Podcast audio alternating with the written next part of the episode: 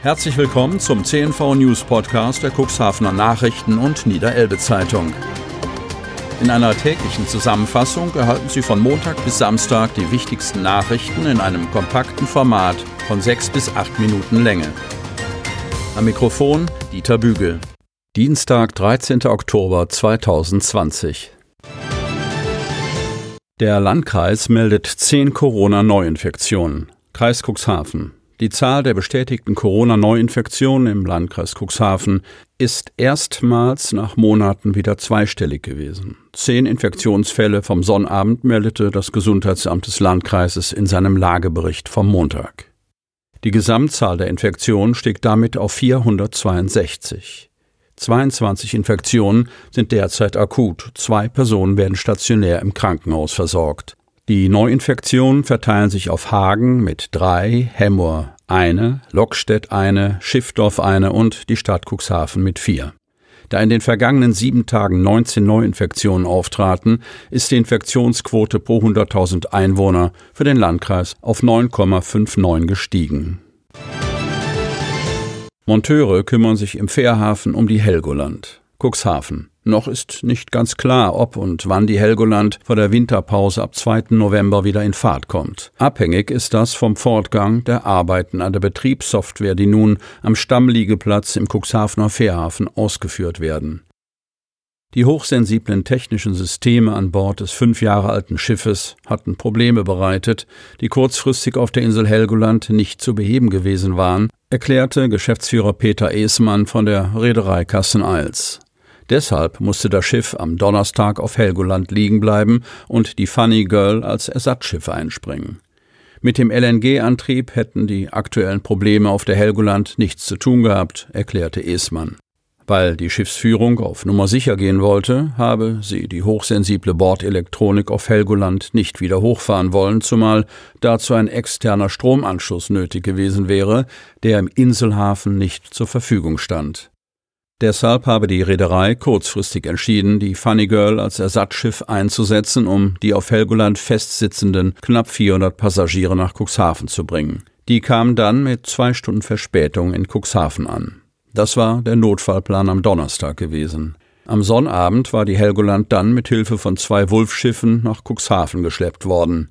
Beim Einlaufen in den Fährhafen assistierte kurzfristig ein dritter Schlepper. Ab 2. November gilt im Helgolandverkehr ab Cuxhaven der Winterfahrplan. Dann würde ohnehin die Fairlady den Winterdienst zur deutschen Hochseeinsel übernehmen. Cuxi fehlt schon wieder ein Zopf. Cuxhaven. Die beiden Holzfiguren Jan Kux und Kuxi ziehen seit gut drei Jahren den kleinen Platz in der Schillerstraße am Beginn des Lotsengangs. Seitdem üben sie offenbar eine starke Anziehungskraft auf einige Personen aus, die ihren Frust an den Maskottchen der Stadt Cuxhaven auslassen. Am Montag voriger Woche haben unbekannte Täter Kuxi schon zum zweiten Mal den rechten Zopf abgebrochen. Die hölzernen Werbefiguren, einst von der in der Schillerstraße lebenden Schriftstellerin und Malerin Magda Roos erfunden, sind 2017 an diesem Ort. Jan Kux ist schon seit 1973 offizielle Werbefigur der Stadt. Die mehrere tausend Euro teuren Figuren im Lotsenviertel werden immer wieder beschädigt. Die Zöpfe von Kuxi sind speziell befestigt und können dadurch leichter beschädigt werden als der Rest der Skulptur. Die Interessengemeinschaft Lotsenviertel hat als Eigentümerin der Figuren Anzeige gegen Unbekannt wegen Sachbeschädigung erstattet. Otterndorferin Silke Becker wirbt für die neue Lebensform Teenie Houses. Otterndorf. Teenie Houses sind derzeit in aller Munde.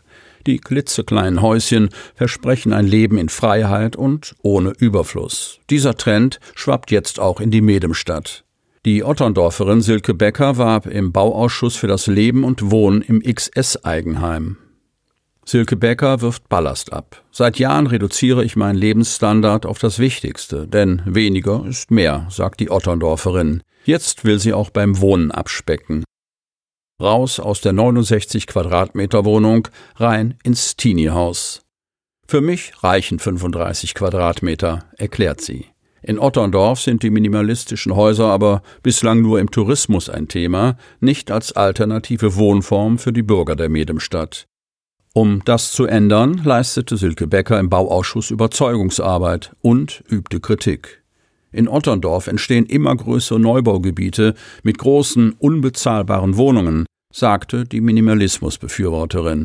Was aber ist mit Singles und kleinen Haushalten, die sich bewusst für ein reduziertes Leben auf wenig Raum entscheiden? Die kommen in Otterndorf eindeutig zu kurz, so Becker. Kleinsthäuser sind das Siedlungskonzept der Zukunft, findet sie.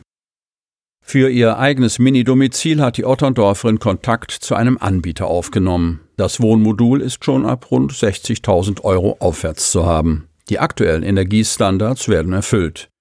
Silke Becker ist mit dem Traum vom Eigenheim in Klein nicht allein. Sie hat eine Gruppe von fünf, sechs Otterndorfern um sich geschart, die ähnlich wie sie ticken.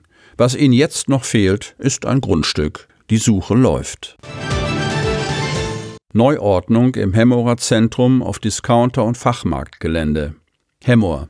Das Discounter- und Fachmarktareal im Hemmorer Zentrum ist ein Anziehungspunkt für Kunden aus der Stadt, aber auch der benachbarten Region. Bislang ist es jedoch durch verschiedene Zu- und Abfahrten zweigeteilt. Das wird sich ändern.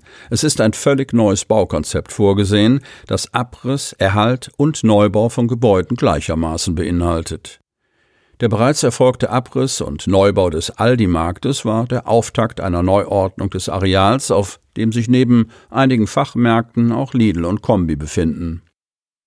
Der gesamte Bereich wird zurzeit noch über getrennte Zufahrten erschlossen und ist voneinander abgegrenzt. Die Märkte stehen quasi Rücken an Rücken, so Stadtdirektor Dirk Brauer. Das wird bei der angepeilten Lösung anders sein. Die gravierendste Veränderung steht beim Lidl-Markt bevor, der in einen Neubau auf dem Parkplatz direkt an der B 495 verlagert wird. Am alten Lidl-Standort soll man künftig in kleineren Fachmärkten shoppen gehen können. Während der Kombimarkt erhalten bleibt, kommt es zu Neubaumaßnahmen oder Geschäftsverlagerungen. So sollen zum Beispiel Hol-Up und Teddy in neue Gebäude umziehen, die dort gebaut werden, wo früher die alte Stahlhalle stand. Zwischenzeitlich hatte diese Fläche auch Aldi für den Zeltverkauf während der Neubaumaßnahme genutzt. Die bislang vorhandene Abgrenzung im gesamten Bereich soll einer Durchlässigkeit weichen und damit auch vorhandene Verkehrsprobleme lösen. Sie hörten den Podcast der CNV Medien, Redaktionsleitung Ulrich Rode und Christoph Käfer. Produktion Rocket Audio Production.